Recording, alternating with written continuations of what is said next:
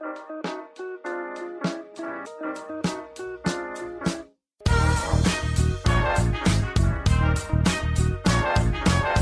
und herzlich willkommen, wir sind die Fotologen. Mein Name ist Thomas Jones und in Rating grüße ich wie immer den Falk Frasser. Guten Morgen, Falk.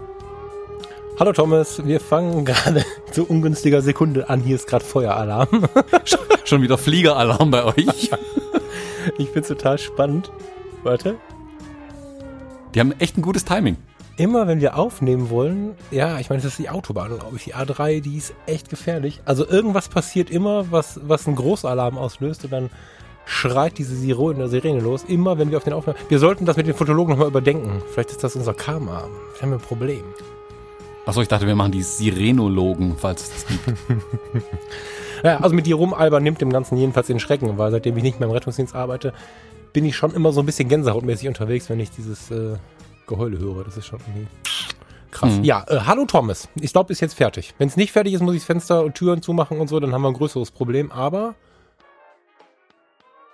nee, sie geht schlafen. Wir können aufnehmen.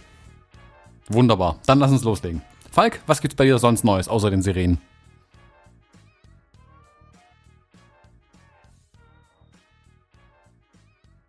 Und in totaler Hysterie einen Tag vorm Urlaub meinen Steuerberater überredet, dass wir das jetzt gerade ziehen. Das war jetzt kein Problem, zumal es irgendwie um Kleinkram ging. Also das ist schnell erzählt. Die Leica hat neulich einen Goldfischteich geentert und, und einen Goldfisch gekillt. Das war auch nicht so schön, aber ich habe so fotologisches. Zur Erklärung vielleicht kurz für neue Hörer. Leica ist nicht die Kamera, Leica ist ein Hund in dem Fall. Also ist nicht eine Leica-Kamera in den so, ja, Tisch, klar, ja. äh, Fischteich geworfen, sondern ja, ja, ja. der Hund ist von alleine reingesprungen. Ich hab, genau, ich hab, wir haben kurz nicht hingeguckt und dann war der Fisch dahin. Ähm, aber gut, ja, wobei, das mit dem getöteten Fisch, ne, das, das deckt sich ja so ein bisschen Hast du jetzt schon deinen Jagdschein beantragt? Nein, ich habe ja auch äh, noch äh, nichts getötet. ähm. Erzähl mal bitte, der Thomas. Nein, erzähl selber. Ich will nicht ja. was Böses sagen. Also ich habe jetzt ja die, ähm, der geneigte Hörer hat es ja schon mitbekommen. Ich habe mich jetzt auch, bin jetzt auch nur die Drohnenflieger gegangen und habe meine ersten Aufträge mit der ähm, Mavic 2 Pro äh, absolviert und bei einem Nicht-Auftrag zum Glück stand zum Glück auch kein Kunde daneben, das ist immer gut, ähm, bei einem kleinen Testflug, wo ich mal diese ähm, Zeitrafferaufnahmen testen wollte, habe ich hier auf so einem kleinen, wohlgemerkt, Flug, also so Modellflugflugplatz also da fliegen ständig Modellflieger. Da gehe ich immer hin, wenn ich äh, Sachen testen will, weil da habe ich dann freies Feld und so, da kann nicht viel passieren. Da bin ich mit der Drohne rumgeschwebt und die schwebte dann so vor sich hin und hat eine schöne Zeitrafferaufnahme gemacht und ich habe die Fernbedienung so in der Hand gehabt, so ein bisschen in die Landschaft reingeschaut, weil das ja dann ganz schön ist, was draußen an der Natur. Und dann gucke ich so in die Gegend, dann gucke ich irgendwann runter auf das Display vom Telefon und dann sehe ich gerade so, wie so ein Fischreiher genau vor meiner Drohne durchs Bild fliegt, durch meine Zeitrafferaufnahme. Der erste Gedanke war, oh, meine Aufnahme ist ruiniert. Mein zweiter Gedanke war, der ist aber ganz schön nah dran. ähm, also ich konnte wirklich äh, das Weiße in seinen Augen erkennen, wenn man so möchte. Da habe ich leichte Panik geschoben. Dann habe ich hochgeguckt zur Drohne und habe ich gesehen, dass der halt echt ähm, um das Ding rumkreist und keine Ahnung, vermutlich keinen Bock auf Drohnenflüge hatte und habe dann panisch versucht, dem Fischreiher auszuweichen, der aber größer ist, als man denkt. Ähm, habe es aber tatsächlich geschafft, nachdem ich, keine Ahnung, 100, 200 Meter weggejettet bin, hat es dann auch aufgegeben und ist zurückgeflogen, wohin auch immer. ähm, ja, also die Drohne hatte schon die erste eigenartige Begegnung in der Luft jetzt mittlerweile. Also die Bilder im Kopf finde ich äußerst witzig. Vor allen Dingen, wenn so eine Drohne schnell fliegt, das hat ja immer gleich so was Hektisches. Das geht ja, ja total. So das wirkt ja gleich so ein bisschen wie so ein Slapstick irgendwie. Ja, da fehlt nur so Banjo-Musik oder so noch im ja, genau. Und also wie die alten Filme, die vorspulen, also die man einfach schneller abgespielt hat, damit es witziger ist. So wirkt genau, das genau. nicht immer, weil diese kleinen Dinger meiner Meinung nach eigentlich gar nicht so schnell sein können. Also das, was ich da sehe, ist nicht möglich. Mhm. Ähm, aber jetzt äh, ne, mal so kurz ernst drüber gesprochen, das zeigt ja schon, dass das ganze Drama um Genehmigungen, um Naturschutzgebiete und Flugverbote in diesen und so gar nicht mal so verkehrt ist, weil ich meine, wir können uns jetzt wenig aufregen, dass irgendein Vogel irgendeiner Drohne was zu Leide, zu, zu äh, Leide, wie sagt man? Zu Leide tut? Zu Leide heißt das so? Ist ja also so. Wir können uns ja einfach nur darüber Gedanken machen, was wäre passiert, wenn die kollidiert wären und die Rotoren dem Tier irgendwie durch die Augen oder durch, durchs Gesicht gehämmert hätten die Natur ist schon zu beachten bei sowas. Ich verstehe, wenn ich ja. sowas höre, dann doch, warum da so ein Tamtam -Tam um die Flugverbotszone gemacht wird. Und zwar nicht nur hier in der Einflugschneise, sondern auch dann bei euch da im Wald. Mhm. Also ich habe auch, es gibt ja mm, ich habe mich ja schon mal mit dem Drohnenthema beschäftigt vor über zwei Jahren irgendwie, wo ich das auch dachte, hm, da könnte das ein Geschäftsmodell auch ähm, für mich irgendwie sein, weil interessiert hat mich das Thema ja schon lange. Mhm. Ähm, da war das aber so ein Wirrwarr an Vorgaben, Gesetzen und hast du nicht gesehen, dass es sehr verwirrend und kompliziert mir schien einfach. Und das ist jetzt im letzten Jahr komplett einmal überarbeitet worden und ist ja jetzt alles im Luftverkehrsordnungs, in der Luftverkehrsordnung verankert worden. Und mhm. das steht jetzt übersichtlich, klar formuliert in einem Text drin, was man darf, was man nicht darf.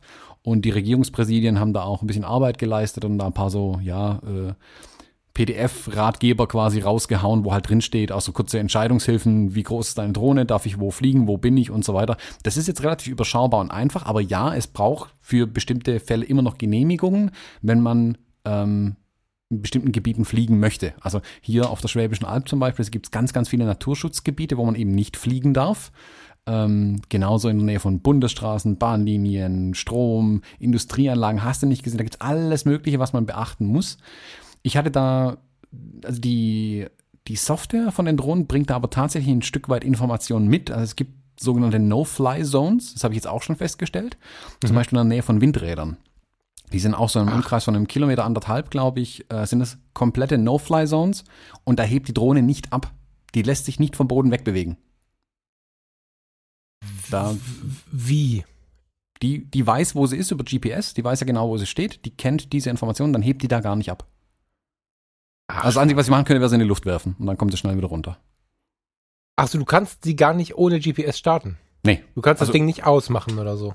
Ja, vermutlich könnte ich schon machen, aber äh, ist ja nicht anzuraten in dem Fall. Tatsächlich. Nee, nee, total klar. Aber äh, gibt es einen Knopf, einen Schalter, einen Klick, äh, einen Button, wo ich in den Einstellungen die Kiste ausmache, den GPS? Äh, ja, man kann quasi mit, äh, ich glaube, man kann irgendwie seine Telefonnummer und Kreditkartendaten hinterlassen und dann melden. Ja, sehr witzig.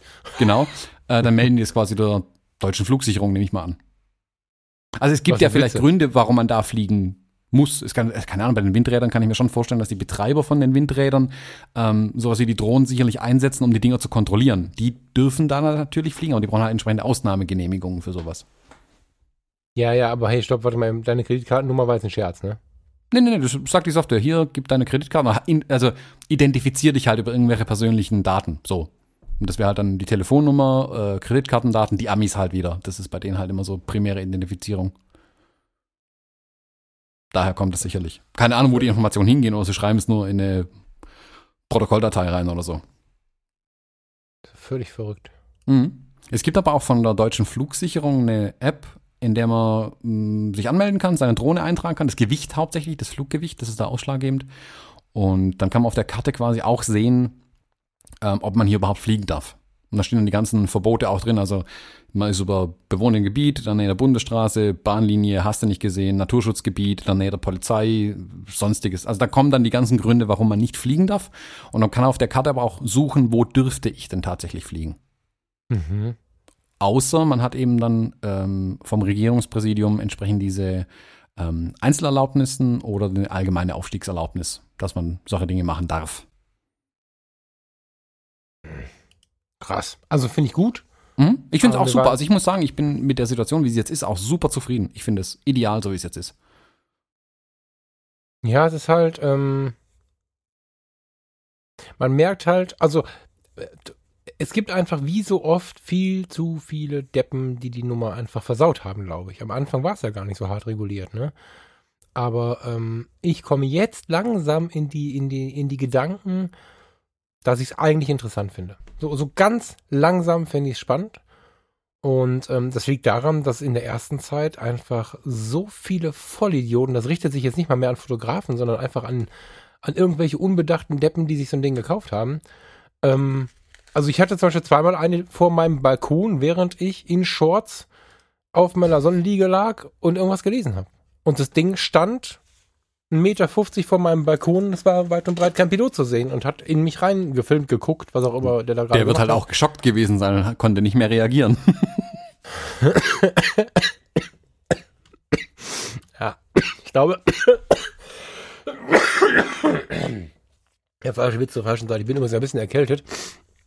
Bevor der erste mich später wieder umbringt, weil ich so viel gehustet habe. Ähm, ja, äh, haha, ich fand es voll schlimm und habe mir wirklich lange die Zeit dafür oder den Spaß daran genommen. Ich hab, konnte mir nicht vorstellen, mich dafür zu interessieren. Und jetzt langsam finde ich es spannend, aber jetzt ist es halt auch reguliert, ne? So. Genau, aber ich finde es, wie gesagt, ich finde die Regulierung tatsächlich gut. Also ich finde es ja, gut, ja. wie sie es gelöst haben. Es ist verständlich, es ist eindeutig eigentlich, da gibt es keinen keinen Spielraum, nicht mehr viele Grauzonen und so weiter. Also von dem, was ich bisher gesehen habe, ich finde es gut so. Ich, für mich mhm. macht das jetzt, für mich ist es jetzt so, dass ich es managen kann. Also wie gesagt, ich habe jetzt die ganzen äh, Vorgaben jetzt alle durchgelesen, weiß, was ich äh, alles machen muss, habe die ganzen äh, Formulare und Papiere jetzt immer bei mir und dann ist es eigentlich easy. Mal kurz ähm, zu deiner, zu, zu, zu dieser Timelapse-Geschichte und so. Wie stabil liegt die? Der steht die denn in der Luft? Also könntest du auch Panoramen aus der Luft aufnehmen, die du wirklich verwenden kannst, oder fliegt er sich im Wind dann da irgendwie? Also ähm, ist das wirklich so statisch? Ja, also prinzipiell ja. Ich habe auch schon den ersten Auftrag, so Panoramaaufnahmen gemacht tatsächlich. Mhm. Ähm, das war äh, am Alp drauf, falls jemand kennt, Schwäbisch Alb, Alp drauf, ähm, da in der Gegend. Sehr schön übrigens. Al Alp drauf, das war jetzt Dialekt oder das heißt so? Das ist der Alp drauf. Drauf. Vom Regen in die Traufe, der Alp drauf. Ach so, ich habe verstanden, hm? auf der Alp drauf. Ja, okay. Nee, nicht auf der Alp drauf. Das wäre auf der Alp drauf. Das wäre mit D. Ich rechne, alles, was ich nicht sofort verstehe, wird bei mir abgehakt unter Thomas Rede Dialektik. Okay, okay, okay. Genau, da einfach weghören. Nee, nee. Ähm, da habe ich für so, da werden so Tafeln aufgestellt für die Wanderer, wo praktisch ein Panoramabild drauf ist und dann halt steht, das ist der Hohenstaufen, da ist, hast du nicht gesehen, da ist das Schäferschloss und mh, alles, was man halt so sehen kann. Und dafür brauchen die ja das grundsätzliche Bild. Und da da halt ganz viele Bäume stehen und ähm, das nicht ganz einfach ist, da ein brauchbares Panorama zu fotografieren oder gar nicht möglich ist, vom Boden aus das zu fotografieren, habe ich das dann eben mit der Drohne dann die Aufnahmen gemacht. Und das sind so, keine Ahnung, für so eine 100, nicht ganz 180 Grad waren es nicht, sondern so 160, 170 Grad Aufnahme, habe ich so sechs oder sieben Aufnahmen gestitcht die aber auch manuell aufgenommen tatsächlich. Also es gibt auch Funktionen, die Drohne kann es auch selber machen, aber die höhere Auflösung bekommt man tatsächlich raus, wenn man es dann halt selber stitcht. Also jedes Mal die volle Auflösung, die RAWs auch dann verwenden kann da dafür. Ich habe es zusammensetzen lassen im Lightroom, automatisiert, dieses Panorama. Ich musste, also ich, habe, ich weiß, okay, ich kann mit Photoshop zur Not eingreifen oder könnte es mit Photoshop machen, da kann ich korrigieren, wenn was nicht passt.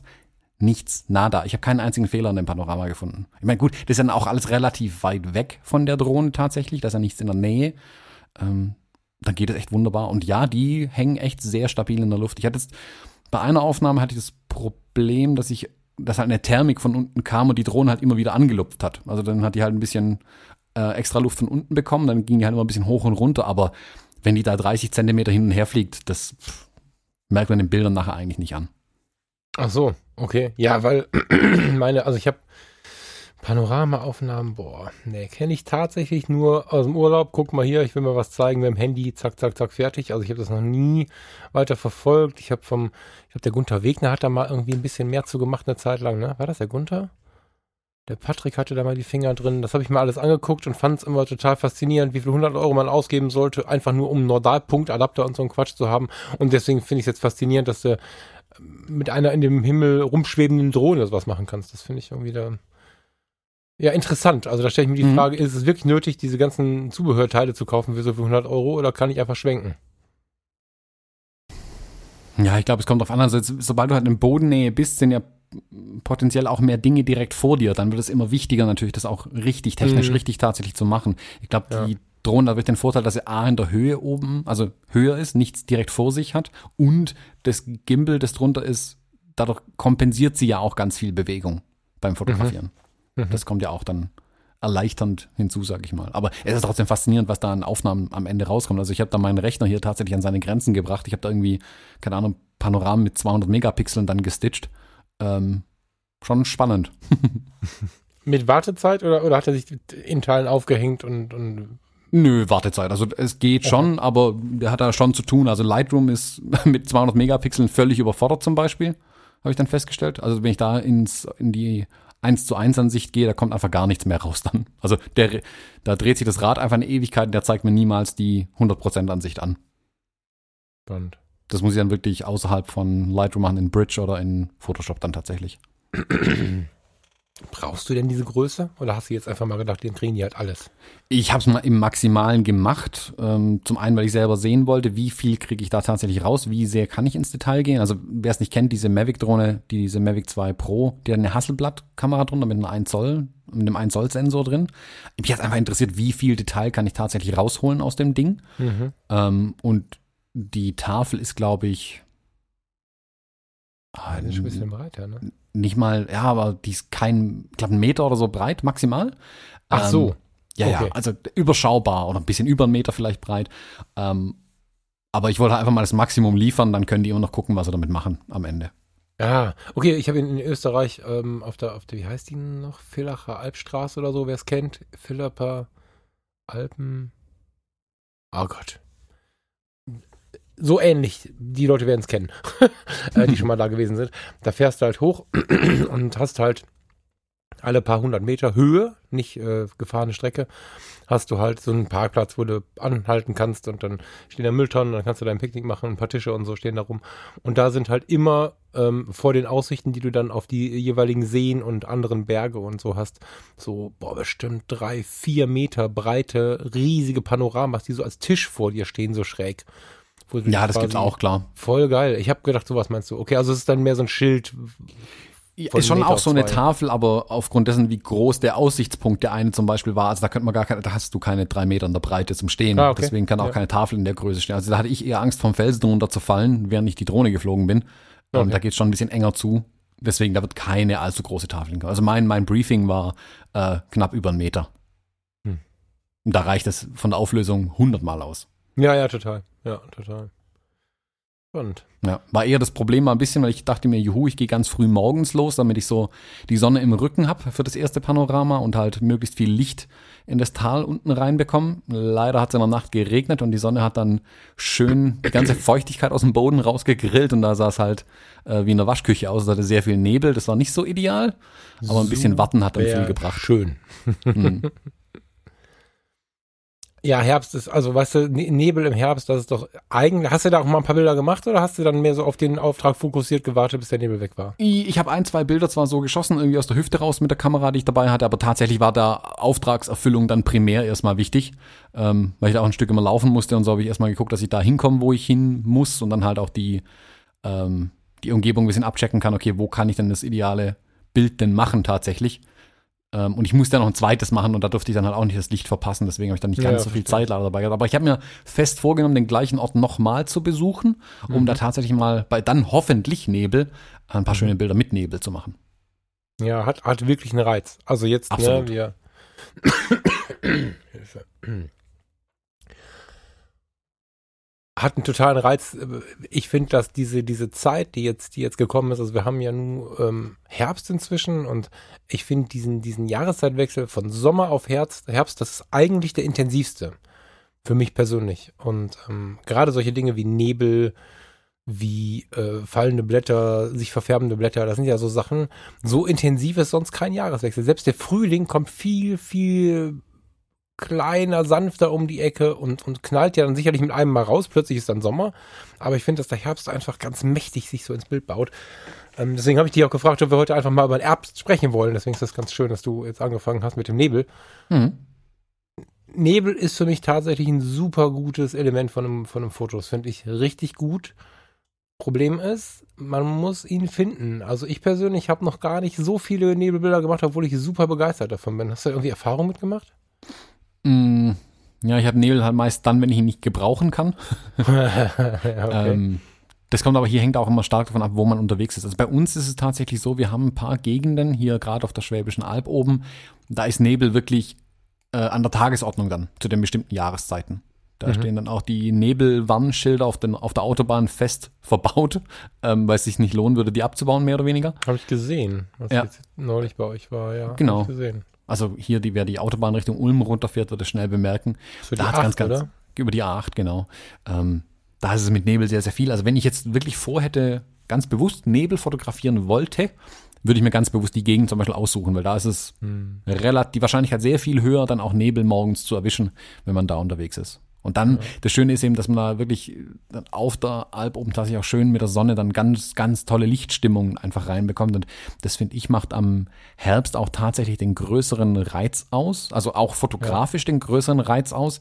Ich finde, da passiert auf viel mehr Ebenen was. Also Frühling sieht schön aus, da, da blühen die Sachen, dann ist es toll, dann knallt da die Sonne rein, aber das ist, ich sag's mal so, eindimensionaler das ist halt eine ja. Ebene irgendwie im Bild, da blüht es halt irgendwie, das ist das Einzige, was da passiert. Ich finde, Herbst hat so viele Facetten, was schön sein kann. Das kann, wenn es keinen Nebel hat, ist sehr wahrscheinlich das Laub trotzdem schön bunt und ganz toll und man hat trotzdem eine gewisse Stimmung in so einem Bild dann immer noch drin mit diesem, ähm, mit diesem Laub dann in den Hintergründen. Also ich liebe zum Beispiel meine Hochzeiten im Oktober zu fotografieren ich habe da, oh, da freue ich mich jedes Jahr drauf, weil ich ganz genau weiß, da kriege ich ein, zweimal die Chance, richtig, richtig tolle Porträts mit einem Brautpaar mit Herbstlaub zu machen. Ob das da rumliegt oder ob es an den Bäumen hängt. Die, bitte?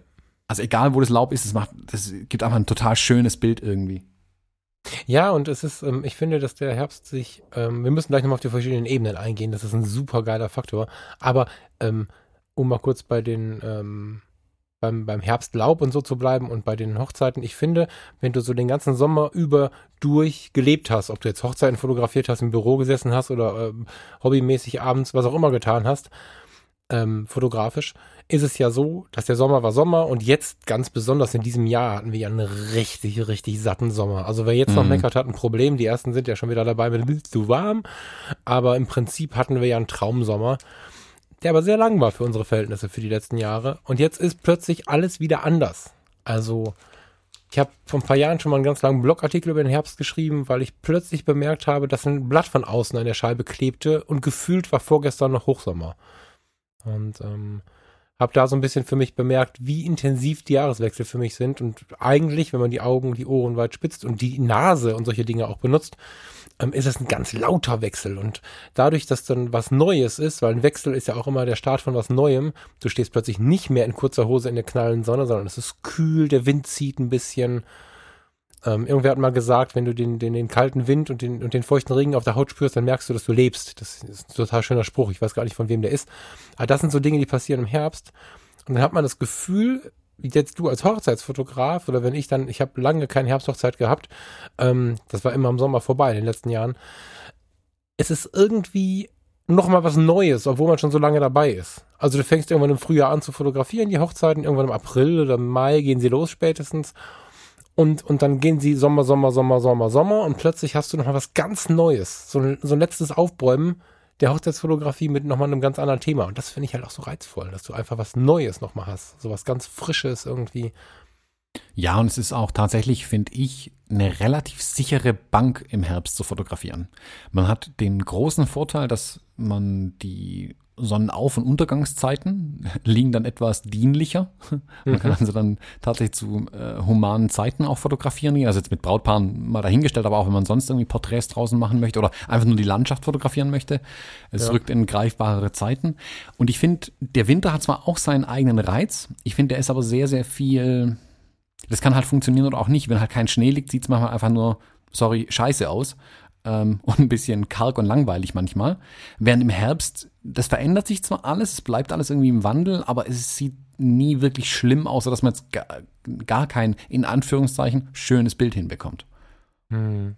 Also gut, wenn es natürlich regnet, ist auch Mist, klar, das ist dann keine Frage, aber ähm, die Natur an sich hat, finde ich, im Herbst dauerhaft ein schönes Kleid an. Im Winter ist es nur manchmal schön. Hm. Also ich kann den ja, Winter da weniger ab, abgewinnen, muss ich ja, zugeben. Ja, ja, ja, ich, ich wundere, also ich äh, wundere mich gerade, vielleicht bin ich auch zu doof in den letzten Jahren. Ich habe den Herbst da nie so richtig getroffen. Der, der Herbst ist im Ideal ein Tag auf zwei. Nämlich diese, ja, diese voll, also fotografisch gesehen, diese harte Vollverfärbung der Blätter, bevor sie fallen. Das ist ja das, wo die, nicht Hochzeitsfotos, wo die schönen Bilder des Herbstes selber entstehen. So, diese knalle Farbe hast du eins, zwei, drei, manchmal vier, aber meistens eins, zwei, drei Tage, bevor die ersten Blätter fallen oder bevor so viele Blätter fallen, dass du siehst. Und dann hast du schon so durchgeschüttelte Bäume, die einfach aussehen, als wenn gerade Kirill wieder um die Ecke gekommen ist, die einfach so so halbkarg sind und dann dieses, dieses das macht dann keinen Spaß mehr. Dann kannst du kein Panorama oder keine reine Landschaftsoffenbarung mehr machen, wenn sie besonders reizvoll sein soll. Da musst du wieder ins Detail gehen. Das wiederum funktioniert die ganze Zeit Jaworskis berühmtes Herbstblatt im Vordergrund. Der fotografiert alles und wenn Herbst ist, legt er ein Blatt im Vordergrund, was er irgendwo findet. Hat tatsächlich einen Effekt, finde ich. so. Mhm. Das geht immer, aber ich finde, dass gerade was die Farben angeht, der Herbst sehr, sehr kurz ist. Und ich verbinde Herbst und Winter in meinen Gedanken schon irgendwie. Nicht den Schneewinter. Ich habe immer zwei Winter irgendwie. Es gibt ja so diesen kalten November, Dezember und dann irgendwann kommt Schnee. Mm. Aber gerade das, also wir sprachen am Anfang vom Nebel und du meintest gerade, sieht halt scheiße aus, diese Tristesse mit den leeren Bäumen wahrscheinlich und sowas, ne? Alles ist mhm. feucht irgendwie finde ich mega, wenn du, wenn du, jetzt müssen wir die Hochzeitsfotografie kurz liegen lassen. Da ist tatsächlich schwierig. Reportage war so, alles gut, aber das ist nicht so schön. Aber geh mal im Herbst oder Anfang Winter, ich meine, der Herbst geht, wie geht er bis 31. November, glaube ich, ne? Das ist ja für die meisten Leute schon Winter. Geh mal in dieser Zeit ähm, über so ein Feld. Entweder wenn der Nebel lang zieht, dann bist du grau in grau irgendwie unterwegs oder an so einem verregneten Tag, wenn einfach nichts los ist. Was du gerade als langweilig bezeichnet hast, würde ich als Tristesse, als ich finde es sehr magisch. Also für mich ist Herbst und Winter tatsächlich eine Zeit, eine super Chance, mal zur Ruhe zu kommen. Meistens, warum auch immer, wird meine Welt dann ruhiger. Ich weiß nicht, wie es bei dir ist, aber im Herbst wird meine Welt ruhiger. Mhm. Ähm, wenn du in so einem Nebel stehst, dann siehst du nicht so viel. Dann hast du, wenn du ein Foto machst, ähm, ein bisschen Weidezaun, ein bisschen Strommast vielleicht oder ein Baum und dann ist auch gut. Aber dann ist es ja auch, auch ähm, hörbar still. Du hast diese Dämpfung, die du auch vom Schnee hast. Das ist alles so ein, ja, ich habe wieder den Tag der Stille im Kopf. Mach mal einen Tag der Stille im Herbst. Das ist magisch. Und da hast du echt auch mal Zeit, wieder dir selbst zuzuhören, was vielleicht den ganzen Sommer nicht funktioniert hat. Ich finde auch im, im Herbst, finde ich, geht es ganz, ganz wunderbar. Da kann man, also das mag jetzt auch so ein lokaler Unterschied dann zwischen deiner und meiner Gegend sein. Im Herbst kann man hier keine zwei Meter gehen, ohne ein schönes Motiv zu finden. Also das ist unmöglich, nichts zu fotografieren zu finden. Ja, ähm, da muss ich nochmal kommen. ganz dringend. Ähm, ich finde, im Winter ist es hier halt tatsächlich sehr, sehr, sehr wetterabhängig dann plötzlich. Ähm, wie gesagt, da kann es total schöne Momente geben, aber selbst bei uns liegt ja nicht mehr wirklich viel Schnee. Ähm, Dadurch fällt Schnee fast komplett aus. Wenn man auf die Alp irgendwo hochgeht, gibt es davon mehr, ja. Aber selbst da, mich reizt der Winter tatsächlich fotografisch weniger als der Herbst. Ich finde hm. den, den Herbst, also bedingt die Sache, den finde ich noch wesentlich lebendiger einfach als den Winter. Ja, im Winter ist auch fast alles irgendwie tot. Ähm, reizt mich mehr. Also ich, ich mag diese, diese Tristesse in den Bildern zwar auch, das habe ich auf Island ja auch ganz viel gemacht, aber auch da war, das hat sich herbstlicher angefühlt in Island mm. als winterlich. Ja, vielleicht haben wir wieder so eine, so eine, so eine, so eine, so eine Unterschied in der Gegend irgendwie. Vielleicht kann uns ja auch nochmal jemand aufklären, wie lange das so ist mit den Blattfallzeiten und so. Mein guter Vater ist ja nun nicht mehr bei uns. Der hätte mir das als Förster wahrscheinlich erklären können, aber ähm, es ist halt, es geht hier halt so sehr schnell. Also wir haben ja schon entgegen aller äh, Vermutungen von den Leuten, die nicht hier wohnen, wir haben ja schon extrem viel Grün. Also das Ruhrgebiet ist grün, das Rheinland ist grün und hinten raus hier ins Bergische Land, wo ich halt wohne, ähm, zwischen den beiden Gebieten quasi hast du ja Wälder über Wälder über Wälder, aber ich empfinde diese Herbstzeit als so unglaublich kurz, dass sie halt, was die Farben angeht, ähm, attraktiv ist. Klar ist es nachher auch schön. Ich liebe, dass ja die Bäume leer sind und du übers Schienenbein hinweg noch, noch ähm, Blätter hast. Super schön. Super, super schön. Aber dann hast du nicht mehr so dieses klassische Megamotiv. Da musst du wieder ins Detail gehen damit. Wenn du dann mhm. Porträts machst und wirfst da mit den Blättern rum, ja gut, keine Frage. Aber die ähm, Wälder sehen dann nicht mehr so attraktiv aus. Ist das bei euch länger? Hm. Ich weiß, ich, ich, empfinde es tatsächlich als relativ langen Herbst bei uns, okay. weil, also ab gefühlt, ab jetzt, Anfang Oktober geht es irgendwie los und dann geht es schon ein, zwei Monate irgendwie, dass da halt, gut, klar, Richtung Ende November wird es dann immer weniger, aber also, hm, gut, ich wohne, glaube ich, ein bisschen näher an der Natur dran als du. Das kann vielleicht einfach der Grund sein, dass ich halt immer wieder, immer noch eine Gegend finde oder ein Örtchen finde, wo es noch ein bisschen was hat. Ähm, mhm. Also ich beobachte das hier gerade aus meinem Fenster raus, wie es vor mir gerade Herbst wird. Hier kommt gerade eine Ladung Blätter irgendwie runter. Spannend, mhm. passend zum mhm. Thema. Ähm, hier gibt's halt sehr, sehr viele Orte, wo man noch hingehen kann. Es, bei uns läuft schon ein bisschen, glaube ich, gestufter ab, mehr so phasenweise ein bisschen. Also gerade durch die Höhe der Berge, die wir um uns rum haben, das sind ja ein paar hundert Meter kurz. Äh, nicht viel, um Gottes Willen, es gibt viel höhere Berge, klar. Ähm, aber da haben wir schon ein bisschen, glaube ich, länger was davon hier vielleicht tatsächlich. Und wie gesagt, es mag aber auch eine, ein persönlicher Eindruck einfach sein. Also mich reizt die Zeit tatsächlich mehr und ich nutze die mehr, um rauszugehen. Ähm, als den Winter. Also der letzte Winter war ja richtig, richtig knackig kalt hier auch bei uns. Da war es ja echt nicht schön rauszugehen. Hat aber trotzdem keinen Schnee. Es war einfach nur, nur unangenehm draußen zu sein irgendwie. Während der Herbst, wenn es da mal an dem Tag, keine Ahnung, mal so Richtung 16 Grad hochklettert, dann packe ich ja schon mal die kurzen Hosen aus. Ähm, Das finde ich dann halt auch vom persönlichen Befinden einfach super. Der Sponsor unserer heutigen Episode ist Jimdo. Gebt bei der Bestellung Fotologen ein, dann erhaltet ihr 20% Rabatt auf euer Pro- oder Business-Paket im ersten Jahr. Jimdo ist ein Website-Baukasten und die einfachste Möglichkeit, auch ohne Vorkenntnisse deine eigene Website, einen Blog oder Online-Job zu erstellen. Einfach Design auswählen, Bilder hochladen, Text rein und fertig. Es stehen dir zahlreiche professionelle Designs zur Auswahl. Die Jimdo Designs sind dabei responsive. Das heißt, sie passen sich automatisch jeder Bildschirmgröße an, sei es Desktop, Laptop, Tablet oder Smartphone. Jimdo enthält viele wichtige und viele coole Features. So sind alle Jimdo-Seiten zum Beispiel mit HTTPS verschlüsselt und mit den SEO-Funktionen ist es ganz einfach, die Findbarkeit deiner Website bei den Suchmaschinen zu verbessern. Auch die Einbettung von sozialen Netzwerken ist ein Kinderspiel. Und wenn man doch mal Fragen hat, bietet Jimdo einen schnellen und vor allem persönlichen Support. Für uns Fotografen aber natürlich besonders wichtig, bei Jimdo kann man ausdrucksstarke Bildergalerien erstellen und sogar passwortgeschützte Bereiche, zum Beispiel für Kunden anlegen. Zudem bietet Jimdo auch Pakete mit unbegrenztem Speichervolumen an. Der Start ist ganz einfach, geht auf www.jimdo.de slash Fotologen und gebt bei dem Bestellprozess den Rabattcode Fotologen an. Dann erhaltet ihr 20% Rabatt auf das Pro- oder Business-Paket im ersten Jahr und unterstützt gleichzeitig uns und diese Show. Ja, jetzt hast du natürlich zwei Extreme genannt. Ne? Die, die, die, was auch ein Reiz für mich ist, ist ein, ich sage nicht die Kälte, sondern die Kühle. Also wenn du draußen warst, wenn du fotografieren warst, da wird alles ein bisschen umständlicher und manchmal ist halt auch die Frage, brauche ich jetzt vielleicht sogar Handschuhe, um mich wohlzufühlen und so. Das kann schon alles ein bisschen kühler werden, aber was ist das gigantisch schön, wenn du draußen warst, fotografiert hast? Menschen, Spaziergänge, dein, deine Gegend, was auch immer, und kommst dann in so ein, in so ein Wandercafé oder bei dir zu Hause wieder rein und dann fängst du an mit einem heißen Tee oder, oder einem Kaffee und, und ein bisschen was Gebäck oder so. Das ist halt auch eine geile Zeit. Also das ist halt auch so eine, hm. man hat irgendwie plötzlich wieder für, für Sachen Zeit, die man so lange nicht gemacht hat. Warst du schon mal Pilze sammeln zum Beispiel? Hast du das mal gemacht? Nee, noch nie. So, Pilze sammeln, ne? Also so jetzt an die Familienväter und Mütter richtet sich das jetzt ins, im Besonderen. Das kann jeder tun, aber für die habe ich halt, für mich war das immer ein großer, großer Punkt im Herbst und das ist selten geworden, aber es gibt's halt noch. Ähm, entgegen den Behauptungen der Medien ist nicht jeder Pilz giftig, sondern es sind die wenigsten Pilze giftig. Die sollte man nicht erwischen, weil es gibt dann Probleme. Aber es gibt ja nach wie vor ziemlich gute Ratgeber, Bücher und wie ich mir habe sagen lassen, auch inzwischen sehr geile Apps, die einfach so eine Pilzbestimmung sehr einfach machen.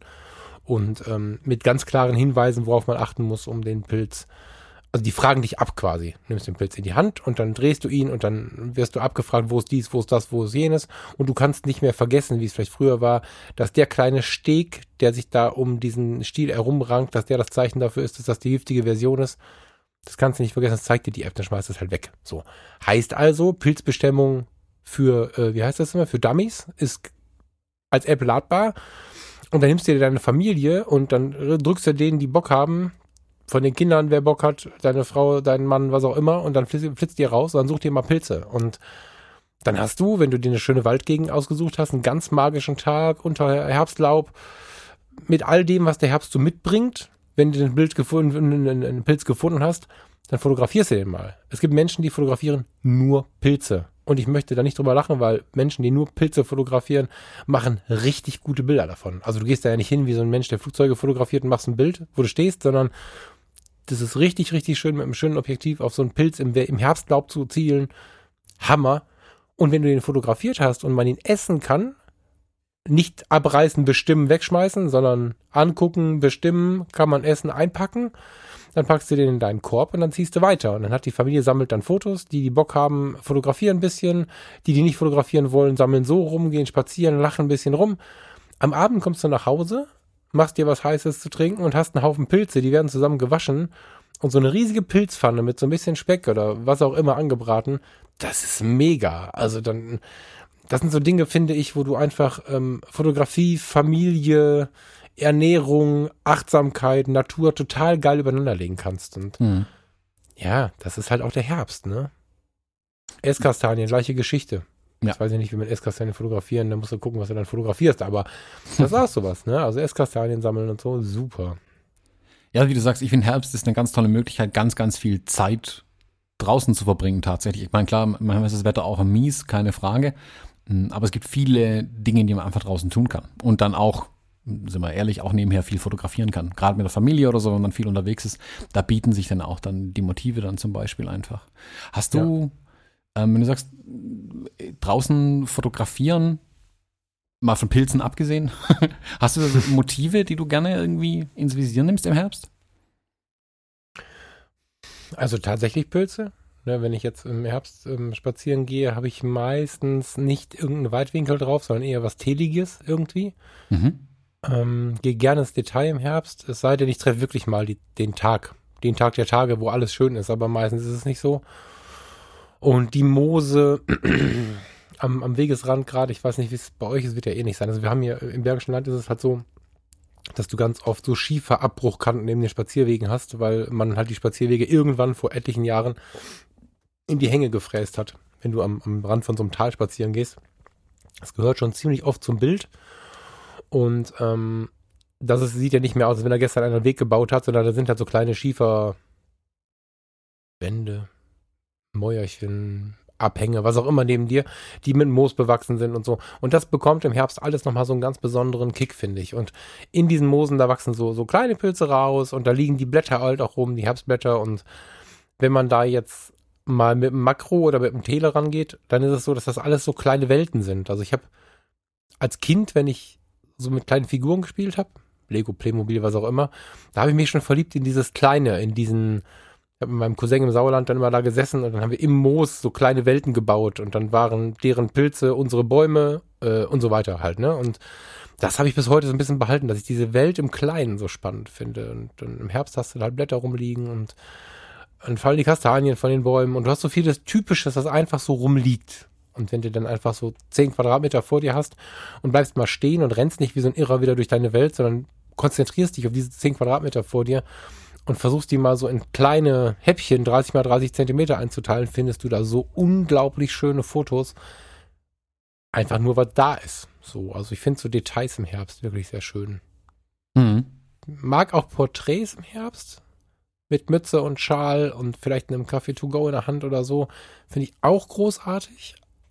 Aber im Herbst mich auf die Natur konzentrieren ist auch die Zeit, wo ich immer wieder anfange, nochmal über die Naturfotografie nachzudenken, also über Wildlife. Ich denke im Herbst regelmäßig, verdammt nochmal, wo kriege ich jetzt ein Teleobjektiv her? Also so ein richtiges für Erwachsene, so ein 400 Millimeter oder so. Weil ich im Herbst die Male, die ich damit angefangen habe, immer angefangen habe, wieder mich hinzusetzen, auf, aufs Wild zu warten. Die Dämmerung ist viel früher, äh, äh beziehungsweise die Morgendämmerung ist viel später und die Abenddämmerung ist viel früher. Das heißt, mich auf Wild anzusetzen, heißt nicht, drei Uhr äh, nachts aufstehen oder, oder abends um elf nochmal losziehen, sondern du kannst es am Nachmittag, am Vormittag machen, zu einer Zeit, die echt bequem ist und kriegst Wild zu sehen, kriegst Füchse zu sehen. Das ist wundervoll. Also es ist so eine Zeit, da passt all das rein. Das ist meine Nummer eins Naturzeit. Im Sommer, wenn alles blüht, kann ich die Natur genießen, aber fotografisch reizt die mich ehrlich gesagt gar nicht. und dann später so im August so Rapsfeldbilder und so, das ist alles nicht meins. Also Herbst, Winter, da finde ich die Motive irgendwie. Ja. Hm, spannend, spannend. Müssen wir mit mal, glaube ich, zusammen hier rausgehen. Ja, also ich habe, ich glaube, das ist das Erlebnis, wo ich jetzt am Alp drauf oben war, da war ich so um acht irgendwie morgens. Mhm. Und da kam wirklich so zwischen dem leichten Nebel da oben, ähm, im Hintergrund diese großen Windräder, die ja auf der Alp zum Teil stehen, kam mal die Sonne golden durch die Bäume durchgeschossen in diesem mhm. Nebel. Das war ein so wunderbares Bild. Ich konnte da leider kein Bild machen, mhm. ich da noch mit dem Bürgermeister durch die Gegend gerannt bin, der mir gezeigt hat, wo der Aussichtspunkt ist. Mhm. Ähm, aber das Bild hat sich bei mir jetzt echt festgebrannt und das will ich unbedingt noch machen, dieses Bild. Und ich versuche jetzt tatsächlich mehr, vielleicht bedingt doch das, dass ich in, in Island mit dieser 18 Millimeter Brennweite so viel gemacht habe, versuche ich wirklich noch weiter zu gehen in den Bildern. Also mhm. ich will da nicht näher rangehen tatsächlich, ist also für mich so die Aufgabe, die ich mir so ein bisschen gestellt habe, so mein, mein Thema so ein bisschen für den Herbst, ich glaube eher sein, wirklich mehr in die Weite zu gehen, also weitere Brennweiten ähm, draufzuschnallen und möglichst viel da reinzubekommen. Das heißt dann zwar auch viel, glaube ich, Motivsuche und viel durch die Gegend laufen, aber das nehme ich mal als Bonus einfach mit quasi. Also da auch das Erlebnis drumherum ja dann sehr viel wert sein kann einfach. Hm, ich versuche da tatsächlich, ich will in die Weite gehen dieses Jahr irgendwie. Das, das reizt mich gerade sehr irgendwie, das Thema. Spannend. Finde ich unglaublich schwierig. Ich finde so richtig Ultraweitwinkel Ja, der Herbst ist dafür dankbar, aber äh, die Diskussion um Vordergrund, Mittelgrund, Hintergrund, die gibt's nicht umsonst. Das funktioniert fast nicht ohne und das macht's echt schwer, finde ich. Super geil, wenn man dann da mal was gefunden hat. Da muss ich auch sagen, entgegen aller äh, Kritiken, die manchmal so aufkeimen, da ist der Jaworski ja ein König. Ich weiß nicht, wie der das immer macht. Ähm, also seine Landschaftsaufnahmen sowohl äh, als Video bei YouTube als auch als Fotos, da, da muss ich, schnalle ich immer wieder ab, wie der diese Bilder findet, ja. Und, ähm, oder diese Momente, nein, nicht mal mehr Moment. Wir kommen ja weg vom Moment, das ist ja vielleicht auch was Wertvolles, diese Orte findet. Hm. Also wir reden das ganze Jahr, Hochzeiten, Porträt, Reportage, whatever, reden Thomas und Falk von dem richtigen Moment. Im Herbst geht's, naja, der Nebel und so vielleicht, aber im weitesten Sinne geht's nicht mehr um den Moment, sondern da geht's dann um die Perspektive. Also eigentlich hast du eine ganz andere Art der Fotografie. Ja. ja. Ich finde aber gerade die, die, also für mich ist es auch schwierig, mit 18 Millimetern das Motiv zu finden, bin ich ganz ehrlich. Aber gerade da reizt es mich dann auch, diese Motivsuche dann, ähm, mich auf diese Suche zu machen. Also mich mhm. reizt da wirklich dieser erhöhte Schwierigkeitsgrad, sage ich mal. Oder für mich erhöhte Schwierigkeitsgrad. Es gibt sicherlich Leute, natürlich, wenn die immer mit den Brennweiten fotografieren, die haben schon ein Auge dafür, wo die hingehen müssen, so wie ich halt, keine Ahnung, für meine 35 Millimeter ein gutes Auge mittlerweile habe. Mm, mhm. Mich reizt es darum, tatsächlich halt diese Suche dann ja durchzuführen tatsächlich. Also auf Island sind wir ja auch, keine Ahnung, eine Stunde irgendeinen Berg hochgestiegen oder zwei, um da, von dort dann Bilder zu machen. Das hat sich immer gelohnt. Und dann kommt eben auch nur ein Bild raus. Ja, das ist dann auch so. Mm, aber ich finde das eine total spannende Herausforderung tatsächlich. Das fand ich im Sommer aber zum Beispiel total langweilig, solche Aufnahmen zu machen. Ich habe es auch schon ein, zwei Mal dann hier versucht, nachdem wir aus Island zurück waren. Hat mich mhm. nicht gerockt, bin ich ganz ehrlich. Und ich ho hoffe mir da zum Herbst eigentlich mehr Motive, die es gibt. Aber ja, wie du sagst, ich muss sie natürlich erst noch finden. Das stimmt auf jeden Fall. Ich meine, der Herbst hat natürlich ein bisschen mehr Tiefe, ne? was mir schon auffällt. Ich habe immer mal wieder, mh, mm, bin ganz oft gefragt worden, so, ähm, insbesondere wo ich den Flickr-Account noch weiter offen hatte, wie gesagt, ein großes Ziel, auch für den Herbst übrigens. Da hatte ich ja so viele Bilder online. Ganz viele kamen halt zu dieser Jahreszeit hinzu, die dann eher schwer, eher grau waren, was für mich ja nichts mit Trauer zu tun hat, sondern ich liebe das ja, wenn es so ein bisschen melancholisch abgeht. Ähm, ja, fotografiere doch lieber Blumen, die sind doch viel fröhlicher. Das war so oft ein Kommentar von Verwandtschaft und Bekanntschaft älterer Baujahre, wo ich immer gedacht habe, oh je, das ist mir ein bisschen zu flach irgendwie. Also so, ich möchte heute fröhlich sein, es muss mir gut gehen, deswegen möchte ich jetzt bunte Blumen fotografieren. Das ist ein Denkmuster, was bei mir halt nicht funktioniert, weil es mir zu wenig an der, an der, oder zu nah an der Oberfläche ist und zu weit in mir drin ist. So und ich finde, im Herbst gehst du, gehst du, gehst du viel tiefer rein, als wenn du so eine Blumenwiese fotografierst. Obwohl weniger drauf ist meistens irgendwie. Also der Herbst, der hat schon was Spannendes, zumal begründen kann ich das jetzt nicht. Und, und dann finde ich es besonders spannend. Also wenn irgendwas reizvoll ist und ich kann es nicht bis zum letzten Eck begründen, dann wird es richtig interessant. Mhm. Ja, kann ich aber schon verstehen. Also ich finde, mich, mich macht da die Landschaft einfach mehr an im Herbst. Das stimmt schon. Also gut, ist mal klar, so ein, so ein Rapsfeld ist natürlich schon was Cooles, keine Frage. Hm. Ich weiß ja, aber das habe ich, also vielleicht habe ich es einfach schon zu oft gesehen auch. Wenn ich durch die Landschaft fahre, also okay, Moment, vorsichtig. Also wenn ich jetzt, ich weiß zum Beispiel, ich war früher regelmäßig im Wiesentgehege in Springe, wer das kennt. Ähm, das ist in Niedersachsen wundervoller, toller, kleiner, ich mag es gar nicht Zoo nennen, der werde ich erschlagen. Betrieben vom Niedersächsischen Landesforst, äh, ganz tolles Wolfsgehege, Braunbären im Wolfsgehege, Wiesente, Elche, mega. Nicht der typische Zoozaun, sondern Holzzäunchen und so. Wirklich, wirklich, wirklich großartig. Mit einem riesigen Herz für Fotografen. Alles cool. Wenn ich von da weggefahren bin, ich war oft so im Spätsommer da, wenn du dann so durch die Rapsfelder fährst, und Niedersachsen hat oft so, so ganz sanfte, das sind keine Steigungen, das sind so Hügelchen. Aber dadurch fährst du mit dem Auto auf und ab und hast dann so kleine Talsituationen. Wenn du dann so durch die Rapsfelder fährst, richtig geil. Ich habe Angst vor den Rapsfeldern mit dem halbnackten Mädchen drin. Ja, so. auch da halt als Foto schon tausendmal gesehen aussehen. irgendwie. Bitte was? Ja, schon halt tausendmal gesehen auch ein bisschen.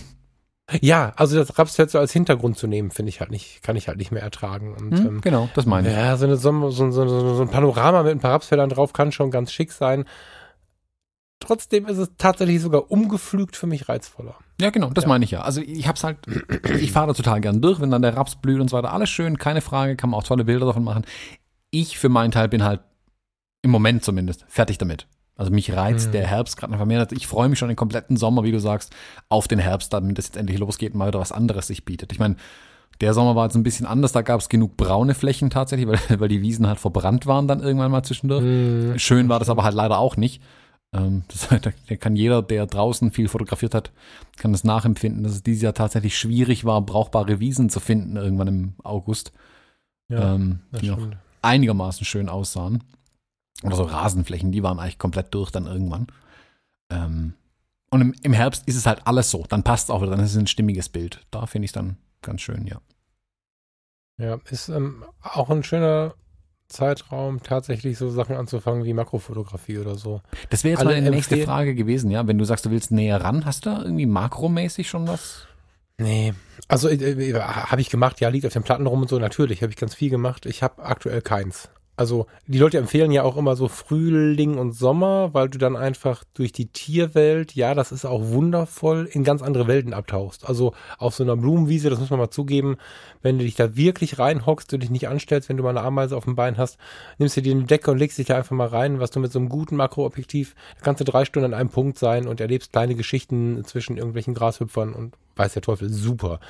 Ähm, aber im Herbst ist das Ganze auch nochmal das ist mehr so eine Puppenstube. Also im Sommer ist es eine andere Welt, so ein bisschen wie auf Pandora hier bei äh, Avatar, eine ganz andere Welt. Und, und im Herbst ist es so eine Puppenstube, viel Erdtöne, viel Braun, so. Ähm, ich hatte ein Makroobjektiv, wer, wer Canon-User ist, das 100 mm L, dieses 2,8 finde ich nach wie vor atemberaubend. Traum des Ding, also ich hatte, bitte? Hatte ich auch schon, ein Traum. Ja, also ich hatte, das 135er ist ja mein Liebling und wenn man von einem Makroobjektiv ausgeht, da hatte ich auch schon so einige, ich hatte nie ein so gutes wie das. Das 100 äh, mm ohne L, das gibt's ja auch für auch relativ günstigen, weiß ich, 400 Euro oder so kostet das. Ähm, das ist gut, das aber ist schon, die Fotos schon sehr gut, also keine Frage. Aber das L ist noch mal eine, legt nochmal eine ordentliche Schippe drauf. Da merkt man, dass ja, man echt gute Objektive bauen kann. Genau, und zwar sichtbar bei gleicher Blende. Also das fand ich vor allen Dingen beeindruckend, dass das einfach sichtbar nochmal was ganz anderes war irgendwie. Ähm, ich bin jetzt kein Fan von so Umkehrobjektiven, also von so Umkehradaptern, um so einen 50er Fallschirm vorzuschrauben und so. Das ist alles so krampfig, bis du das, bis das du damit ein Bild gemacht hast. Wenn du der Volltechnik-Geek bist und für 10 Euro ein Makroobjektiv haben möchtest, dann holst du dir so einen Umkehradapter bei Amazon oder so. Ja, aber so ein Makroobjektiv macht schon was anderes irgendwie. Ich habe bei Fuji noch gar nicht geguckt. Ich bin gar nicht im Bilde. Hast du da irgendwie, hast du da Plan? Gibt's da was? Ähm, es gibt diese 60 mm Makro von Fuji. Da hört man sehr, sehr geteilte Meinungen drüber. Ich habe es mal kurz getestet. Ich fand es quälend langsam, dieses Objektiv. Das hat mich damals überhaupt nicht überzeugt. Mhm. Ich habe mir dann aus der Not raus, weil ich ja trotzdem auch hin und wieder ein Makroobjektiv benötige, wenn ich einfach mal Details irgendwo fotografiere, Ringe bei Hochzeiten zum Beispiel. Ich habe mir so einen kleinen Makro-Zwischenring gekauft für die Fujis. Da gibt es zwei äh, Zwischenringe. Ich habe den, äh, ich gucke nach, ich, ich hau ihn in die Shownotes auf jeden Fall rein. Da verlinke ich den mal. Und den mache ich mir dann immer äh, hinter das 35mm Objektiv und mache damit dann meine Makroaufnahmen. Das finde ich, das ist für den Einsatzzweck in dem Fall, dass ich halt zwei Makroaufnahmen äh, machen muss an dem Tag, ist es super. Der ist unkompliziert, da ist kein Glas dran, da kann nichts kaputt gehen, den kann ich einfach in die Hosentasche reinstecken, da passiert nichts. Ähm, und ich kann den kurz drauf machen, wenn ich ihn benötige und dann sofort wieder in die Tasche reinstecken. Mhm. Also das ich, kann, ähm, ich, kann ich dir empfehlen. Das, der kostet auch nur 60 Euro oder so. Also das ist echt kein Geld, das man investiert. Und wenn man mal so ein bisschen in Marco reinschnuppern möchte, ist das auf jeden Fall eine gute Möglichkeit. XF60, ich habe gerade parallel mal geguckt, was es so gibt. Ein Size mit 50, das ist mir auch nicht lang genug irgendwie. Ich habe gerade ein 80 mm. Genau, es gibt das neue 80er noch, das habe ich noch nicht getestet, muss ich zugeben. Davon höre ich aber nur Gutes. Also da gibt es Leute, die sagen, das kann man auch ganz wunderbar als Porträtobjektiv dann auch verwenden. Die sagen mhm. aber, dann muss man ähm, tatsächlich den Schärferegler zurückziehen, weil sonst ist das Ding zu scharf. Mhm. Wasserresistent, schneller Autofokus. Ja, gut, kostet natürlich ein paar Euro, ne? 1145 habe ich jetzt ja gerade vor mir und ich glaube, das ist ein relativ günstiger Shop, wenn ich das sehe. Mhm. Puh. Aber das sieht gut aus. also, das Schlimme an der Fotografie ist ja gleichzeitig das, was das Beste ist, nämlich, dass du so viele Möglichkeiten hast. Und ähm, wenn ich so könnte, wie ich wollte, dann würde ich mir A ein Makro kaufen und ein 400 Millimeter. Es gibt auch dieses, was ist das, 100 400 auch? Oder wie heißt das noch? Warte mal. Von, direkt mal. Weißt, weißt, du das aus dem Kopf? Von Fuji oder von wem reden wir? Mhm. Äh, da gibt es ein ja, 100, 400, glaube ich. Tatsächlich, ja. 100 bis 400. Ja. Das könnte ich mir dann morgen nochmal dazu kaufen. so, und ich finde es ein bisschen schade, dass es nicht länger wird. Also, das muss ich ehrlich sagen, dass da noch nicht so eine gewisse Spezialisierung stattgefunden hat. Ich meine, gut, jetzt über die Jahre und mangels Nachfrage und so kann das sicherlich sein, aber äh, bei Canon kommst du ja locker bis 800 Millimeter mal eben kaufbar und mhm. das würde ich mir für Fuji natürlich auch wünschen, aber das, ähm, naja, ich glaube, da wünsche ich mir zu viel. Ja gut, das sind aber auch immer 400 Millimeter APS-C, das sind ja 600 dann eigentlich, muss man auch sagen. Ja, ja, sind's. Ich hatte an, an der 7D, die ja dann die gleiche Sensorgröße wie Fuji hat, ähm, das 100-400 von Canon. Ah. War immer noch zu so wenig? Richtig. Ja, das war zu wenig. Krass zu wenig. Also ich musste daraus noch ordentlich kroppen. Jetzt kannst du ab XT2 äh, spätestens äh, kannst du besser kroppen als mit der 7D. Du kannst noch ein bisschen kroppen, aber um zum Beispiel was freizustellen, ist äh, 400 mm mit Blende 5,6 einfach nicht geeignet. Ja, das stimmt also, auch wieder. Ne, das ist einfach so, dass du, dass du nur da keine richtige Freistellung hinbekommst. Und wenn du irgendwie bis 300 Millimeter was etwas offenblendigeres benutzen möchtest, abgesehen davon, dass so viel kostet wie ein Gebrauchtwagen, ist es halt so, dass du dann wirklich anfangen musst mit Tarnzelt und so. Ne, mit, mit einem dichten Tarnzelt, Folie, die aber nicht raschelt, das wird dann auch nochmal teuer, weil das Wild ja zum Beispiel dich, dich, dich auch äh, riecht und nicht nur sieht oder hört oder so. Und ja, das ist halt, also wenn du einmal anfängst mit sowas, dann bist du, bist du bei den ersten drei Gedanken schon arm, wenn du es richtig machen möchtest. So. Hm. Und ich sehe gerade den Preis, das war mir gar nicht klar. Ich dachte, wir sind da irgendwo im Preis von 100 bis 400 von Canon. Das Ding kostet fast 4000 Euro. Sind die noch ganz dicht? Das von Fuji? 3798 Euro steht hier. Warte mal, was. Ah, nee, ähm, mit XH1, warte. mit Kamera dran. Kostenlose Kamera dabei. Ja, klassischer Blödsinn vom Frasser. Warte, ich gucke nochmal eben. Äh, dieser Shop gibt das nicht einzeln aus. Ich höre auf, das jetzt zu gut. Dann wird es ja so zwei kosten irgendwie. Dann geht's. Viel ja, Geld, aber dann geht's. Ja, und damit hätte ich jetzt auch gerechnet tatsächlich. Ja. Ja, 1600 habe ich hier einen Preis. Ja, okay. 1700, ja. Ja, im Rahmen, sagen wir mal so. Fujifilm. Hör mal, äh, ich hätte noch, ich, was ich mir noch so ein bisschen vorgestellt habe, wenn, wenn ich jetzt in, im Auto sitze und würde mir den Quatsch hier anhören, den wir erzählen. Ähm, ich glaube, ich hätte Bock auf ein paar Tipps irgendwie. Wollen wir jeder zwei Orte raushauen, wo im Herbst die Fotografie Spaß macht und du erzählst mir beim ersten Ort jetzt mal, warum das so ist und wo das ist? Mm, ja, aber fang du mal an, ich muss kurz überlegen. ähm, ich fange mit dem weiter entfernten an und gehe dann auf den Nahbereich hier. Äh, nach wie vor, um Himmels Willen, nicht genervt sein, liebe Leute, der Herbst ist für mich Texelzeit. Also diese Insel Texel vor Holland, oder es gehört ja zu Holland, zu den Niederlanden, Entschuldigung, die hat ähm, ja ein etwas anderes Klima als der Rest der Niederlande, dadurch auch etwas andere Vegetation.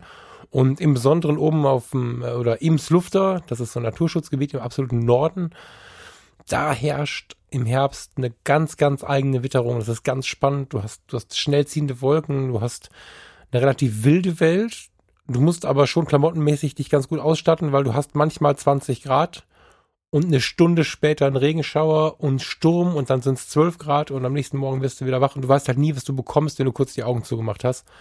Und ähm, ich bin da gerne in Ferienhäusern, wenn du dann da so in den, in den Zeiten zwischen den Aktionen bist, wäre also zwischen den Momenten, wo du dich halt da bewegst auf der Insel, hast du immer einen sehr deutlichen äh, Wink von der Natur, in dem du den Wind so um die Häuser pfeifen hörst und so. Und das ist, musst immer dann, also wenn du so Mützenträger bist, die musst du auch gut festhalten und so der Herbst ist für mich ähm, tatsächlich Texel, während viele Leute ja immer im Frühjahr dahin wollen und wie wir es gerade auch schon hatten, die aufblühenden Wiesen sehen wollen und die kommende Natur sehen wollen, finde ich Texel, wenn es so langsam das Laub verliert und so und so langsam wieder wilder wird und raus aus diesem wir haben Sommerferien und machen mit den Kindern Urlaub, weil sie noch nicht groß genug sind, Modus. Dann sind da wieder so Jack Wolfskin-Pärchen unterwegs, absolut positiv gemeint. Ich oft wird so darüber gelacht, aber so die, die sich dann halt auch mal eine Funktionsjacke kaufen und die, die, die so ein bisschen entspannter sind, der Herbst ist für mich Texelzeit. Ja. Mhm. Ja, spannend. Das, das, da oben, das ist für mich immer noch so ein schwarzer Fleck auf der Landkarte tatsächlich. Ja, wir müssen da mal hin. Ja, Mann, Mann, Mann. Unbedingt. Ich würde es dir gerne zeigen. Ich würde es euch gerne zeigen. Vielleicht schaffen wir es mal zu viert. Müssen wir mal gucken. Mhm. Ja. Das sollte mal angehen. Ähm, was kann man hier empfehlen? Also wer die Schwäbische Alb mal ein bisschen sich anschauen möchte, den empfehle ich ganz klar hier wandern zu gehen. Also hier gibt es gefühlt eine Milliarde Wanderwege, ähm, die sich echt auch lohnen. Ähm, und also was sicherlich eine schöne Strecke ist, die ist hier auch ganz in der Nähe, also da können wir tatsächlich einfach mal hingehen, wenn du mal wieder hier bist, hm, wäre die Burgruine Reusenstein. Da hat man auch einen wunderbaren Blick dann natürlich von da oben. Äh, und das mhm. Randecker Mar, ich weiß nicht, ob dir das was sagt. Randecker Mar? Ach, ich habe das mal gehört, aber ich, Mar bin ich bei ja. Meer, aber das stimmt ja nicht, oder? Jein ist ein äh, ehemaliger Vulkanschlot auf der Schwäbischen Alb. Also da hat man auch ein bisschen. Äh, noch gefüllt oder, oder leer? Nee, der bricht nicht mehr so oft auf. Nein, nein, ich meine, gefüllt mit Wasser. nee, kein Wasser drin. Okay. okay. Ähm, aber man kann, also aus, dem, aus der Luft betrachtet sieht man auch tatsächlich, was da los ist noch. Ähm, oder wie der aussieht, mehr oder weniger. Und der ist halt landschaftlich natürlich dann auch super interessant da drumherum. Ähm, und das liegt zueinander auch in Laufweite. Also das kann man abwandern, die beiden Punkte zum Beispiel. Das kann ich jedem empfehlen. Und man hat, wie gesagt, man hat schön landschaftlich, man kann auf der Alp wandern, wenn man dann zum Beispiel äh, gegen Ende die Burgruine Reusenstein mitnimmt, hat man als krönenden Abschluss, sage ich mal, äh, diesen Blick von der Schwäbischen Alb runter. Das sieht man an guten Tagen äh, bis nach Stuttgart rein dann irgendwie. Ähm, okay. Also schon richtig, richtig beeindruckend dann. Das klingt gut. Das findet man so oder gibt es da irgendwie einen konkreteren Wink, den du geben kannst? Oder, ich, oder findet man, wenn man sich jetzt zurecht googelt, ist das, was man so findet? Ja, ich lege mal zwei Links dazu einfach in die Shownotes rein. Keine Ahnung, also mhm. also ich finde da die Wikipedia-Links tatsächlich gar nicht so schlecht als Start da dafür. Da gibt es immer ein, zwei Bilder und äh, die GPS-Daten stehen auch dabei. Ähm, dann kann man sich das auf jeden Fall mal anschauen. Die packe ich in die Shownotes auf jeden Fall rein. Ach, äh, Links, gute Idee. Da kann ich ja mal Links Dexel. Ich schreibe mal kurz parallel, ne? das können wir machen, dass wir einfach mal die Dinge wirklich so verlinken, dass die Leute auch hinfinden, wenn sie wollen. Das ist eine tolle Idee. Ja, zweiter zweiten habe ich gesagt. Bitte? Ja, dein zweiter Tipp? Ja, genau, einen zweiten Tipp habe ich gesagt. Mag man hier in der Gegend überlegen. Ich habe gerade noch eine Auswahl zwischen so, nee, ich, der, der Park rund um die Villa Hügel, der fasziniert mich tatsächlich immer und immer wieder. Also ich war jetzt ein paar Jahre nicht da, aber in den letzten Jahren war ich immer wirklich beeindruckt von diesem Park in der Villa Hügel. Also zur Erklärung. zur Erklärung, die ähm, Villa Hügel ist ähm, ja so ein bisschen auf dem Berg gelegen, geschichtlich hochinteressant um Familie Krupp und Co. Einfach nur so Eintritt zahlen ist nicht viel, zwei bis fünf Euro, weiß nicht genau. Und sich das alles mal angucken, ist schon spannend. Ganz oft super beeindruckende Fotografieausstellungen aus dem aus den Ruhrgebietshochzeiten quasi so. Und die Villa Hügel steht in einem riesigen Parkgelände. Und das sind ganz alte, ganz erhabene Bäume und du hast immer so ein riesiges Dach über dir. Und wenn diese Blätter dann langsam gefärbt sind, ist es beeindruckend. Wenn die aber auch gefallen sind, dann hast du diese Farbenflächen von unten und schaust hoch in diese riesigen, knurrigen Bäume. Also da geht's auch bei jedem Wetter. Selbst, selbst wenn es wirklich blauen Himmel hat, ähm, hast du da ganz beeindruckende Fotos, finde ich. Und ähm, die liegt halt so herrschaftlich oben auf dem Berg. Also die Villa Hügel ist ein ganz toller Herbstausflug, finde ich. Besonders wenn es eine spannende Fotoausstellung gibt, weil die meistens so aus den Arbeitervierteln erzählen und aus den Fabriken der Krupps und so. Und dann bist du in den Originalbüros der alten Familie Krupp und, und hast, keine Ahnung, 200 Quadratmeter Büro mit Blick auf die Ruhr in edelstem Ambiente und schaust dir, während du dir den Stuhl anschaust, auf dem der letzte Grupp gesessen hat und immer alles organisiert hat, schaust du dir große Schwarz-Weiß-Fotografien an von den Arbeitern, die äh, unter Tage waren, die in den Stahlwerken und wo auch immer irgendwie unterwegs waren. Mega. Und diese Kombination, dann im Herbst da rauszuschauen und, und diese, diese hohen Bäume zu sehen und so, ja, das fällt mir schon direkt ein. Also wenn ich überlege, was ist hier in der Umgebung im Herbst besonders toll, dann fallen mir nicht, obwohl es sehr viele gibt, die wundervollen weiten Wälder ein, sondern, sondern der Ort. Ja, die Villa Hügel. Mhm. Kommt auch in die Shownotes. Jetzt habe ich gerade, wo du gefragt hast, ob es am Rand der Gamar noch ein Meer gibt, ist mir ein richtig guter Tipp, glaube ich, noch eingefallen. Ich, den hatten wir in einer älteren Episode, glaube ich, schon mal erwähnt. Der Blautopf. Mhm. Wer den. Da hast du, mit wem hast du denn? Du hast mit dem Dimo irgendwie über den Blautopf gesprochen in dem Fotologen-Campus, Klammer auf, unsere Facebook-Gruppe, Klammer zu. Mhm. Ähm, habt ihr dann irgendwie über diesen Blautopf gesprochen und ich fand es ganz witzig, weil ich davon noch nie was gehört habe. Ja, erzähl mal. Bin ich aber echt, kann sein, dass es im Podcast war, kann sein, dass wir noch nie im Podcast gesprochen haben. Die, die, die Erinnerungen verwischen langsam, muss ich zugeben. Ja, das stimmt. Ja, ich weiß manchmal auch nicht mehr, was am Tisch war und was am Mikrofon ja. war. Das. aber ja. da musste ich gerade drüber nachdenken. Das ist, glaube da, also ja, da habe ich ich vermute, ich war ich da schon mal im Herbst, weiß es aber nicht mehr, auf jeden Fall nicht mit einer Kamera. Ähm, der Blautopf ist ja, wie der Name sagt, ein blauer Topf, also ein, ein kleiner Teichtümpel, also ein, ein, tiefes Loch eigentlich, das aber durch den, die Zusammensetzung des Wassers, weil es so extrem kalkhaltig ist, eine ganz besondere blaue Farbe hat. Und ich könnte mir jetzt vorstellen, wenn da drumherum, da stehen Bäume drumherum auch ordentlich und wenn man da, wie du sagst, diese ein, zwei Tage im Jahr, wo richtig Herbst ist, wo also alles alle Farben hat und dann dieses Blau des Wassers dazu, das könnte ich mir richtig toll auf dem Bild vorstellen. Mhm. Das kann ich mal noch so als Tipp raushauen, ähm, wenn wir uns alle wo, absprechen. Mal kurz mit zwei Sätzen. Für wen macht das Sinn, da in die Shownotes zu gucken? Wo, wo, kannst du den Ort dazu nennen, wo das ist irgendwie? Ähm, bei Blaubeuren, falls das irgendjemandem was sagt. Das ist ja blau alles scheinbar, ja. also ja, hat alles seinen Namen voneinander so ein bisschen bekommen. Ähm, ist auch an der A8 gelegen, also in der Nähe von Ulm, wer da mal äh, dran vorbeifährt, das ist, keine Ahnung, 20 Minuten maximal von der Autobahn weg irgendwie oder so. Ähm, ja. ja. Lass es 30 sein, keine Ahnung, wie schnell man zum Blautopf tatsächlich hinkommt mittlerweile. Ähm, aber das könnte sich lohnen. Also wer die A8 entlang fährt, der Blautopf ist eigentlich eine sichere Bank, sich das mal anzuschauen. Idealerweise, wenn es ganz wenig geregnet hat in den, in den Tagen davor, weil dann ist ähm, das Ding noch blauer. Also ist, je weniger Regen, desto blauer ist der Blautopf. So. Ganz spannender Name. Mhm. Mag ich. Wenn du mal gesehen hast, weißt du sofort, warum er Blautopf heißt. ja, wo, wollte ich ja unbedingt beim letzten Mal schon irgendwie. Habt da ja so selbstverständlich von gesprochen. Also definitiv haben wir im Frühstückstisch mit dem Dimo drüber gesprochen, nachdem wir die Episode über Facebook, äh, Facebook-Gruppen und so aufgenommen haben. Mhm. Das weiß ich noch ganz sicher, weil er da ja irgendwie anhalten wollte noch, ne? Genau, ich glaube, das hat sich für einen Rückweg vorgenommen gehabt. Vielleicht hat er sogar ein Bild davon. Wir fragen direkt mal Ich wollte gerade sagen, Dimo, gibt es noch Bilder? ja. Ähm, was mir noch einfällt, ist kurz die böse Technik. Ähm, hast du Must-Haves und No-Gos vielleicht? Hm. So? Ich habe ein paar. Deswegen dachte ich, fangen wir an.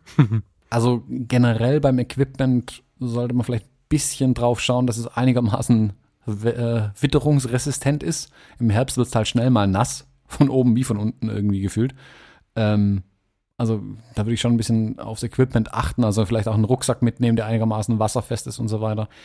Ähm, dafür spe speziell einen zu kaufen halte ich aber auch veralbern. Was nicht verkehrt ist vermutlich, sind ein Satz ähm, Polfilter zum Beispiel mitzunehmen, ähm, damit man einfach mit den Reflexionen, weil doch ja relativ viel Feuchtigkeit in der Luft ist und auf der Landschaft irgendwie liegt und auf den Blättern und überhaupt, das sind Polfilter, ist vermutlich wirklich eine gute Idee, da mitzunehmen im Herbst. Das wäre so, da gibt es ja echt gute und auch ja, zu brauchbaren Preisen. Das wird vermutlich kein Fehler sein. Ja. Ja, bei Polfilter fällt mir im Moment immer diese Firma Haida ein. Die sind irgendwie in meinem Erleben gut genug. So, gut genug sage ich, weil sie halt sehr günstig sind, finde ich. Das ist gerade so, wenn man für sich selber da irgendwie unterwegs ist, ist das durchaus ausreichend, denke ich. Ja, stimmt. Also gerade wenn du nicht so auf dem Schirm hast, bisschen begeistert bist von dem, was da passiert und, und die Spiegelung nicht so auf dem Schirm hast, können so angeregnete, feuchte Blätter ganz schön das Bild versauen, wenn sie dann überstrahlen, irgendwie mhm. man nicht so richtig auf dem Foto erkennen kann, was ist denn da los, wo kommt das her. Das kann auch mal ein schönes Gegenlichtfunkeln sein, meistens sieht's aber einfach scheiße aus, das muss man mal so sagen. Und wenn das so ist, dann ist der Polfilter eine super Hilfe.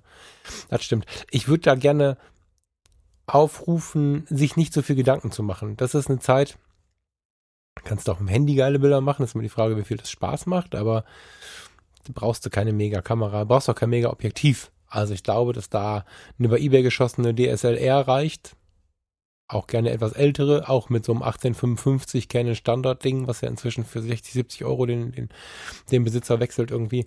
Ähm, blende bisschen zu, damit es halbwegs scharf ist und dann ist gut. Also ich glaube, dass die Ausstrahlung einer schönen, bei einer schönen Bildgestaltung, viel, viel wichtiger, ähm, im Herbst völlig ausreicht. Ne? Also das ähm, ist keine Zeit, wo ich sagen würde, da musst du aber unbedingt machen. Die Bilder machen auch Spaß, wenn sie halt nicht so high-end-mäßig sind.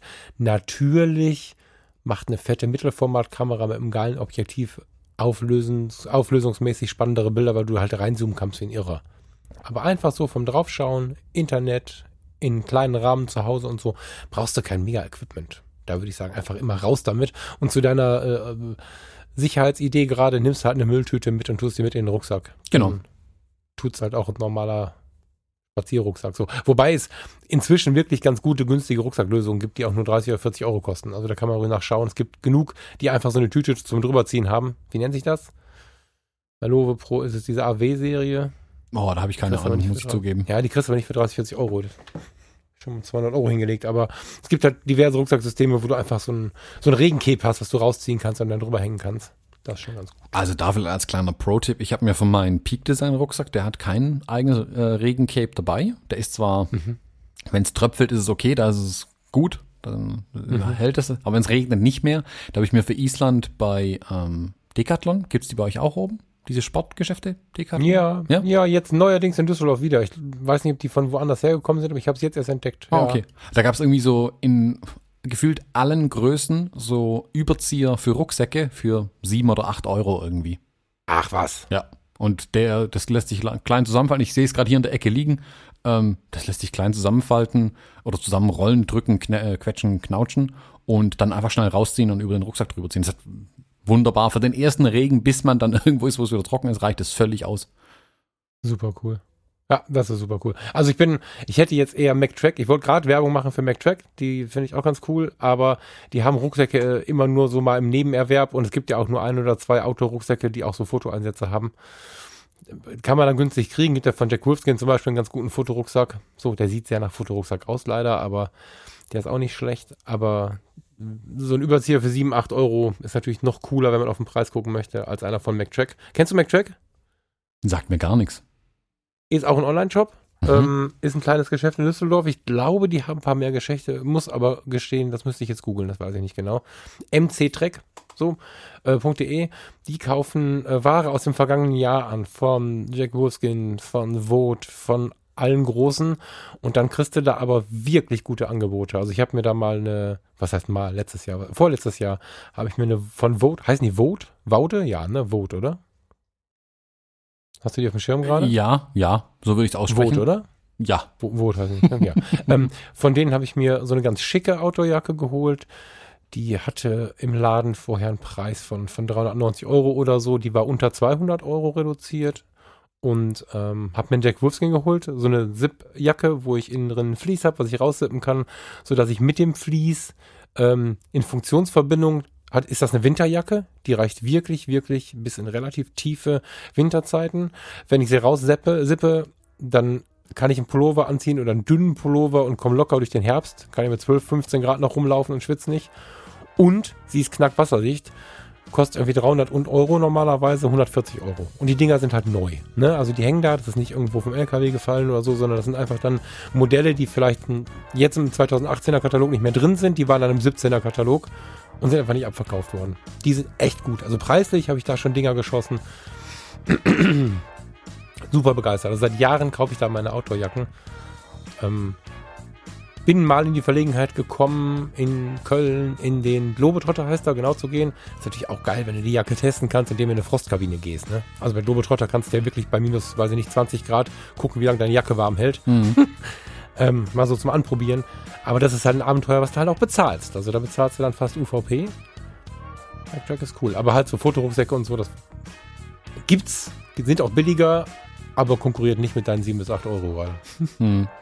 Ja, dann würde ich sagen, dann komme ich mal bei dir vorbei. Wir kaufen uns neue Jacken und dann äh, ab hier auf die Alp. Ja, sehr gerne. Wunderbar, gut. Falk, jetzt habe ich Lust auf draußen. Ja, ich auch. Ich, also, es- hat passenderweise gerade angefangen zu regnen wieder. Ah, super schön. Ja, ja ich mag es ja wirklich, aber dafür werde ich mal geschlagen. Ja, ich will, die Hunde müssen raus. Ich würde sagen, wir machen hier mal aus. Wünsche dir einen schönen Tag noch, liebe Hörer euch auch und wir hören uns nächste Woche. Bis nächste Woche. Tschüss. Ciao Thomas.